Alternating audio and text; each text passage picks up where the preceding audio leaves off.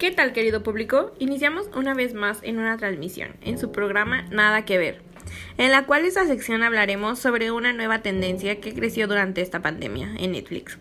Estamos hablando de los dramas, pero hoy específicamente hablaremos de la serie Está bien, no estar bien. Tendremos una invitada estelar con la cual compartiremos ciertos puntos de vista sobre los personajes, la trama, el escenario de esta. Acompáñanos una vez más en su programa Nada que ver.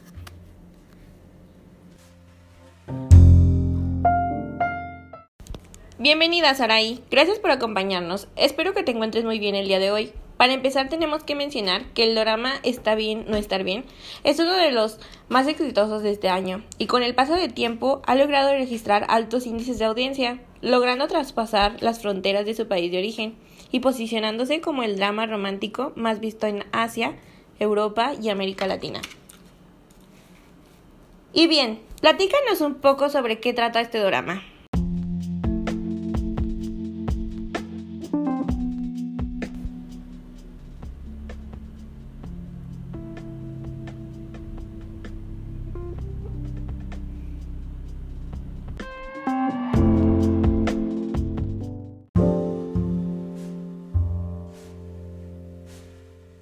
Gracias por invitarme a una emisión más de tu programa. Hay que mencionar que esta es una historia sobre un empleado de una sala psiquiátrica y una mujer con un trastorno de personalidad antisocial, que es una escritora popular de libros infantiles, un hombre que niega el amor y una mujer que no conoce el amor, desafían el destino y se enamoran, encontrando sus almas e identidades en el proceso.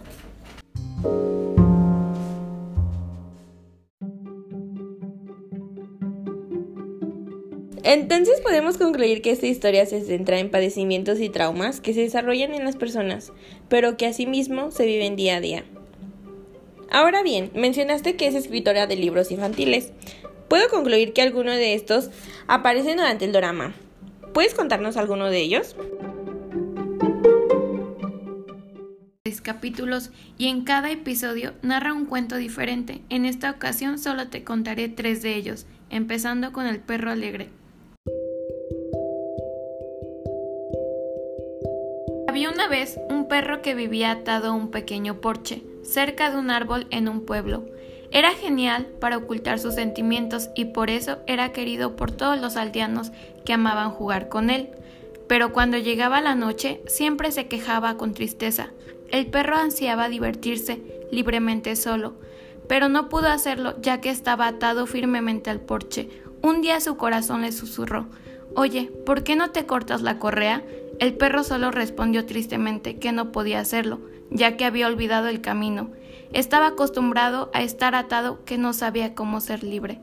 La moraleja de esta historia es que a veces la felicidad y la libertad están en la punta de nuestras narices, pero lo pasamos por alto ya que estamos acostumbrados.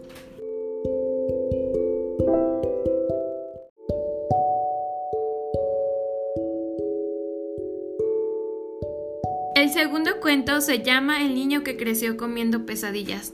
Harto de lidiar con sus pesadillas, se fue en busca de una bruja para ayudarlo a eliminar las pesadillas.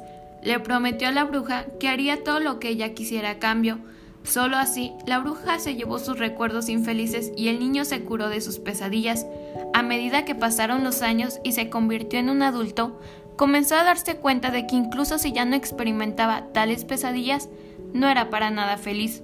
La bruja vino a él en una noche donde la luna brillaba y él le preguntó por qué era así. La bruja le dijo que solo experimentando cosas malas en la vida uno se volverá más fuerte, más adaptable y apasionado a cambio. Ella le aconsejó que ganara estas batallas internas y experiencias negativas en lugar de simplemente olvidarse de ellas. La moraleja de la historia es simple. Si no puedes luchar y ganar tus batallas, no serás un verdadero adulto. Al elegir olvidarse de los aspectos negativos, puede permanecer en el olvido, pero a veces la ignorancia no es la felicidad.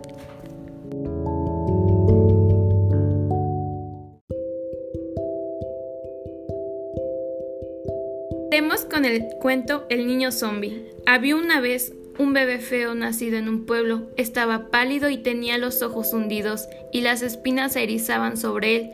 La madre pronto se dio cuenta de que su bebé no era humano, sino un niño zombie, que no tenía afecto ni emoción, solo un deseo de comer. Temiendo lo peor y necesitando protegerlo de los otros aldeanos, lo escondió en su sótano. Ella le traería comida robada de otras granjas, como un pollo o un cerdo. Un día hubo una enfermedad y una hambruna en el pueblo. Todos los que vivían se fueron apresuradamente, mientras que la madre se quedó al darse cuenta de que no podía soportar dejar a su hijo. Lentamente los suministros se agotaron y ella se cortó la pierna y luego el brazo para alimentar a su hijo. En el último momento, cuando solo le quedaba el torso, se arrastró hacia su hijo y lo abrazó, dejándolo devorarla por completo. El niño zombie finalmente habló por primera vez en su vida para decir, entonces mamá es bastante cálida después de todo.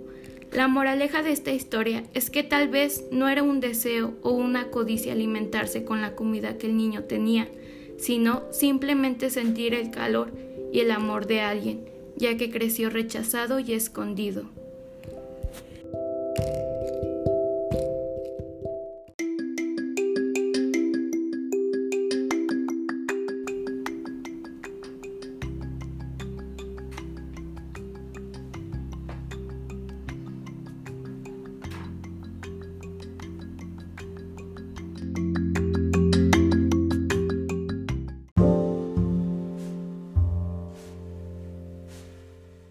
Impresionante que este drama te dará más de una enseñanza y te sacará más de una lágrima, ya que te ayuda a reconocer un problema, a aprender a sentir empatía por otros e identificar que todas las personas de alguna forma llevan su propia carga emocional. Sin duda es algo digno de ver. Para concluir, ¿quisieras hablarnos sobre la enseñanza que te dejó este drama?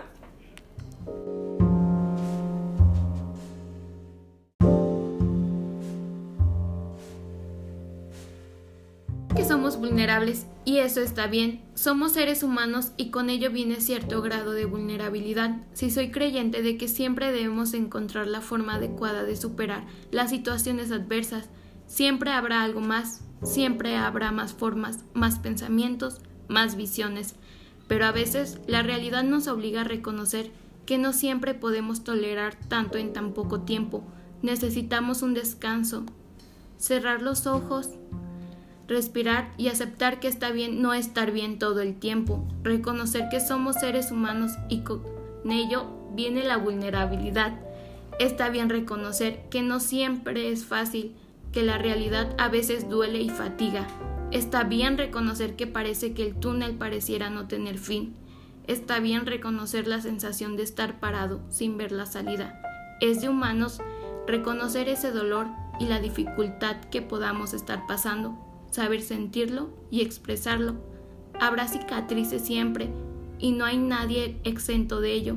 Algunas dolerán más que otras, algunas quizás se borrarán con el tiempo, otras permanecerán sin dolor, pero como memoria. Las heridas no desaparecen al ignorarlas, sino al reconocerlas. Y cuidarse uno mismo, cuidarse en compañía. Está bien reconocer esas heridas, el dolor y la dificultad, porque sólo así podremos seguir adelante y afrontar lo que sea que venga, porque tengo la sospecha que no hay nada en el universo que no podamos sobrepasar, por más doloroso e intenso que sea. Está bien no estar bien todo el tiempo.